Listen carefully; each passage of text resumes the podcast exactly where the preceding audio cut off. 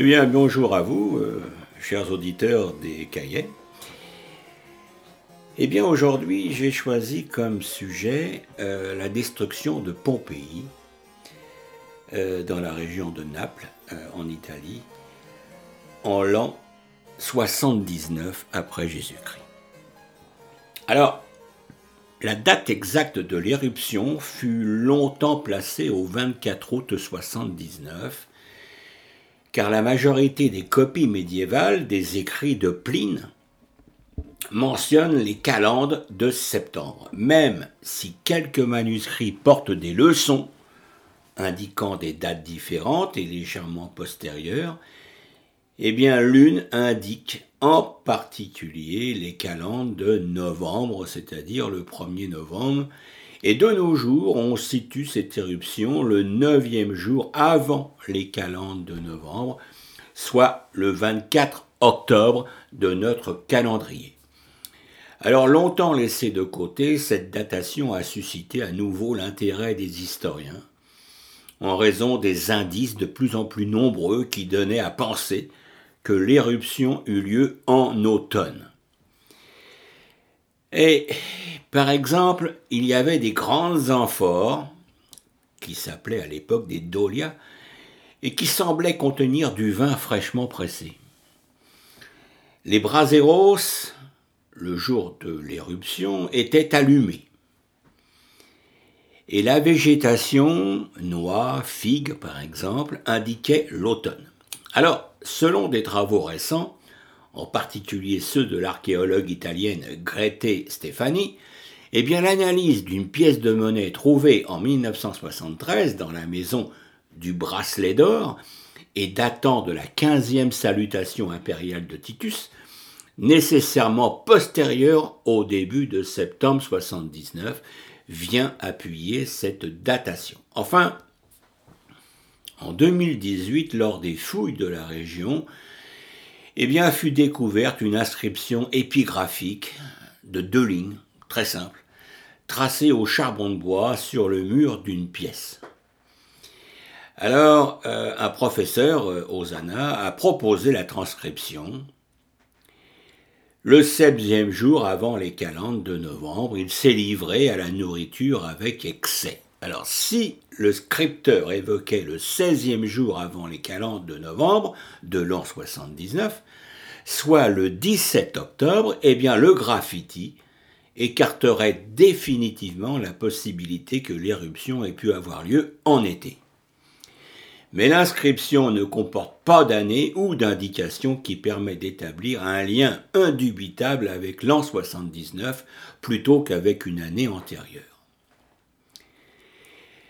Alors les seuls témoignages directs qui nous soient parvenus sont deux des lettres écrites par Pline le Jeune en réponse à une demande de son ami Tacite.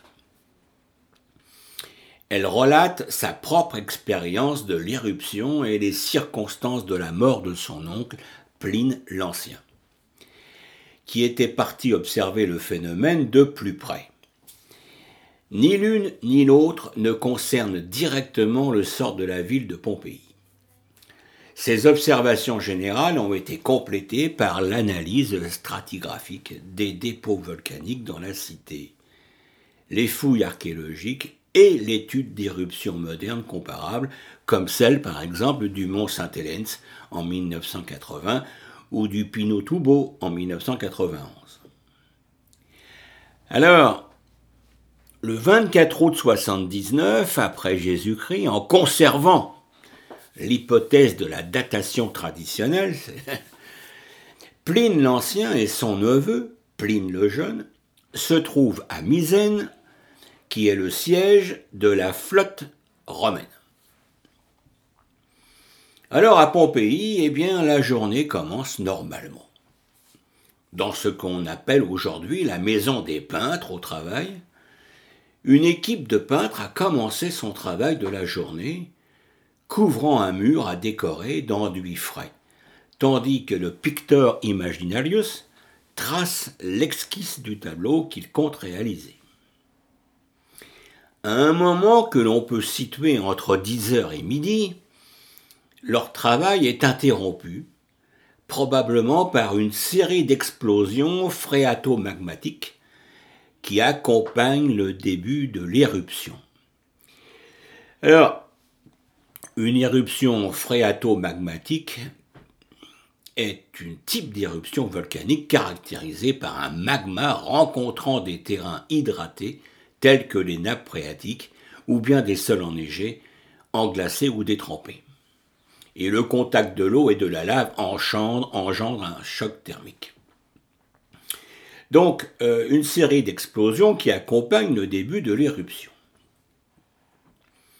À la suite d'une secousse, un peintre perché sur un échafaudage laisse échapper un récipient de chaux dont le contenu éclabousse le mur et sera retrouvé par les archéologues 19 siècles plus tard. À Misène, ces événements échappent à Pline l'Ancien et à son neveu. Et ce n'est que vers 13 heures, alors que le bouchon de lave qui bloque la cheminée du Vésuve vient de sauter, que, Plinia Marcella, c'est-à-dire la sœur de Pline l'Ancien et la mère de Pline le Jeune, lui fait remarquer un énorme nuage au-dessus de la baie de Naples. Alors d'après les écrits de Pline le Jeune, eh bien ce nuage a la forme d'un pain parasol. D'ailleurs, on appellera ce nuage à partir du XXe siècle un panache plinien. Alors ce panache, eh bien, il est constitué d'une masse de matériaux volcaniques et de gaz plus légers que l'air. La colonne continue à s'élever, atteignant 32 km de hauteur. Jusqu'à ce que l'écart entre sa densité et celle de l'air devienne trop faible et qu'elle s'étale, prenant cette forme caractéristique remarquée par Pline, c'est-à-dire celle d'un pain parasol. Les matériaux sont ensuite emportés par les vents dominants en direction du sud-est vers la région de Pompéi. Pline l'Ancien reçoit alors un appel à l'aide d'une certaine Rectina, dont la maison se trouve sur la plage, et comme il a écrit un ouvrage d'histoire naturelle, il fait armer une galère pour franchir la baie, aussi bien pour observer l'éruption de plus près que pour secourir Rectina. La localisation de la demeure de cette dernière, qui n'est pas très précise, a fait l'objet de diverses spéculations, qu'il s'agisse des environs d'Herculanum, mais, mais les lettres de Pline le Jeune ne mentionnent jamais cette ville ou encore la région de Pompéi. Comme des cendres tombent sur le pont des navires de Pline l'Ancien et que des pierres ponces l'empêchent d'accoster, eh bien il met le cap vers Stabise, et rejoint un de ses autres amis, Pomponianus. Alors, grâce aux études statigraphiques, nous savons qu'au cours des sept premières heures de l'éruption, eh bien, les pierres ponces blanches tombent sur Pompéi au rythme de 15 cm par heure. Et elles s'accumulent sur 1m30 euh, ou 1m40. C'est déjà considérable. Vers 8 heures du soir, la composition du magma se modifie et une pluie de pierres ponce plus foncée, dite pierre grise, s'abat sur Pompéi. Alors l'épaisseur totale des pierres ponces atteint quelque 2,80 m à Pompéi. La consistance de ces pierres ponces est variable. Si des bombes volcaniques peuvent tuer, les lapillis très légères, dont la taille est comprise entre 2 et 64 mm, en sont incapables. Par contre, leur accumulation peut provoquer l'écroulement des toits. Et elle entrave aussi progressivement le mouvement des habitants qui tentent de s'enfuir. Même si les lapillis sont légers, on peut imaginer que certains font comme Pline l'Ancien et ses compagnons, qui, au moment de fuir la villa de son ami, mettent sur leur tête les coussins et les attachent avec des tissus. Il est d'autant plus difficile de se déplacer que le nuage volcanique voile le soleil et que l'éruption s'accompagne de secousses sismiques. Alors Pline le Jeune en fera lui-même l'expérience à Misène le jour suivant. Certaines familles croient judicieux de se réfugier dans les caves de leur maison. Décision réellement funeste puisque la couche de pierre ne cesse de s'épaissir. Elles ne pourront plus sortir et périront toutes asphyxiées. Après quelques heures, eh bien la couche de pierre est si haute que les toits des maisons s'effondrent, tuant un certain nombre d'habitants qui croyaient que leur maison constituait un refuge suffisant.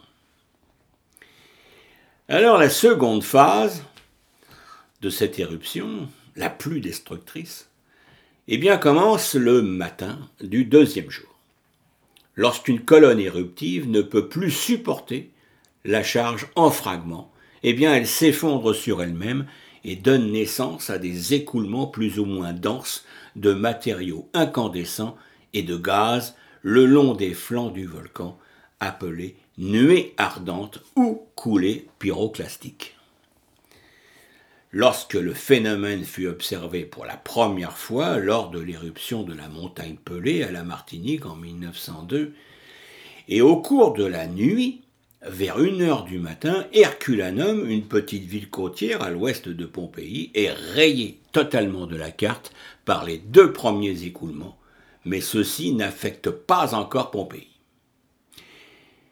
Depuis la villa de Pomponianus, Pline l'Ancien observe des colonnes de feu sur les flancs du Vésuve. Alors pour rassurer ses amis, il parle de villas abandonnées qui brûlent dans les campagnes. Les phénomènes qu'il observe correspondent sans doute aux écoulements qui vont engloutir Herculanum. Pline demeure sur place et passe une bonne nuit, contrairement à ses marins. Et il est réveillé par ses amis car les cendres et les pierres risquent de l'enfermer dans sa chambre. Pendant ce temps, Pline le Jeune, resté à Misène, ressent de nombreuses secousses, si fortes que tout semblait non plus bouger, mais se renverser. Et lui passe une très très mauvaise nuit. À l'aube, eh bien, plusieurs écoulements du type appelé surge, euh, surge en anglais atteignent Pompéi. Alors le premier s'arrête à la porte d'Herculanum sans pénétrer dans la ville.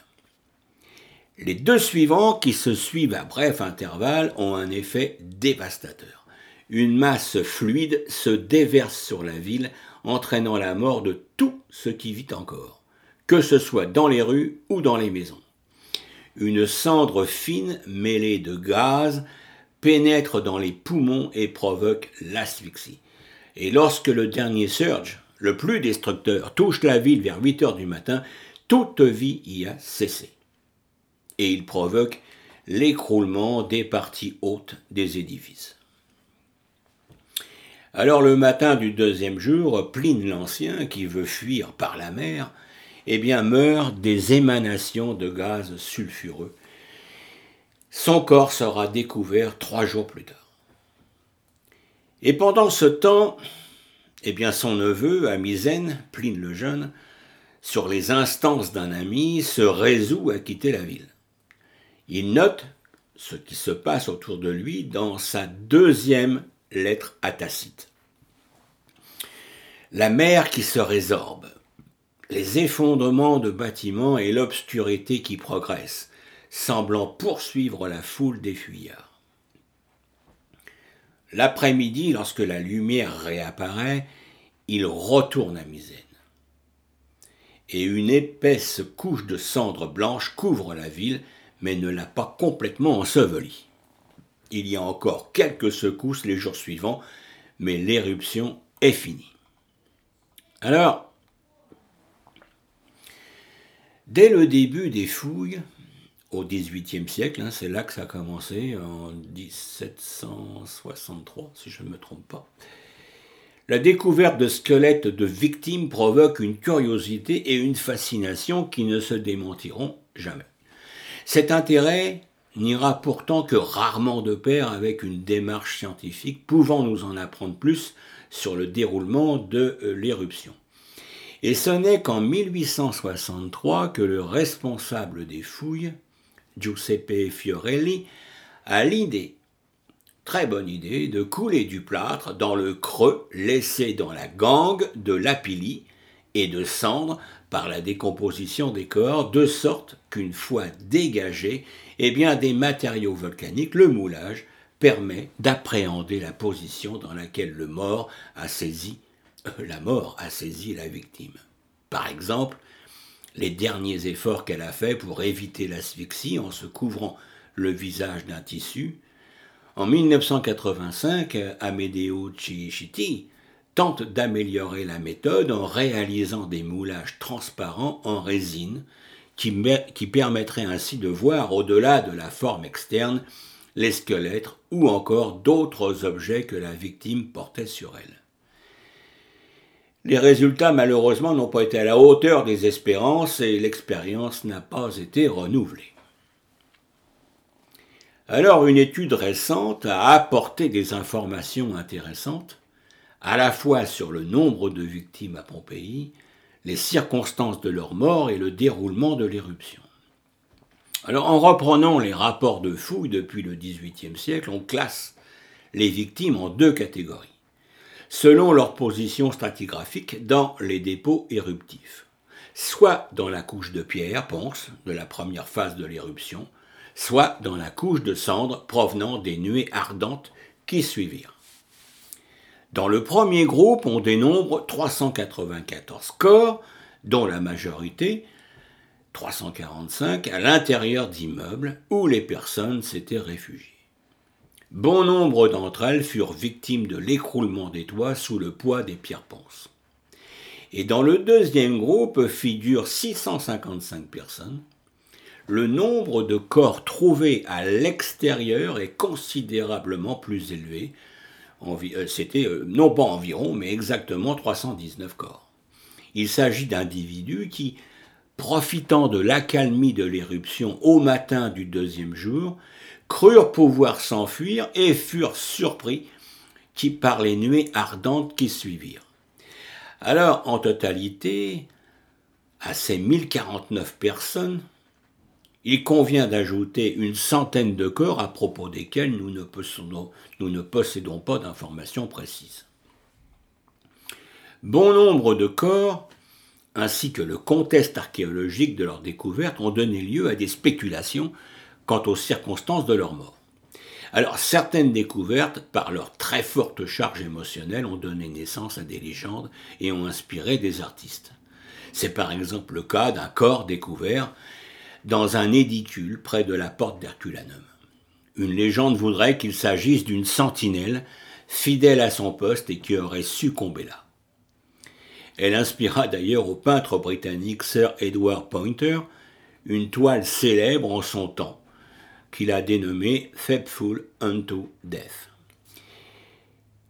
L'écrivain américain Mark Twain en tira aussi un récit poignant, mais bien loin de la vérité. L'édicule où fut découvert le corps n'est pas un poste de garde, mais le tombeau de Marcus Serinius Restitutus, où un fuyard, incapable d'aller plus loin, se réfugia et succomba sous les effets de la nuée ardente. Une autre découverte, faite au XVIIIe siècle, inspira de vifs sentiments d'émotion aux contemporains. Effectivement, en 1772, on découvrit, dans la villa de Diomède, les corps de vingt victimes, dont les cendres avaient conservé l'empreinte.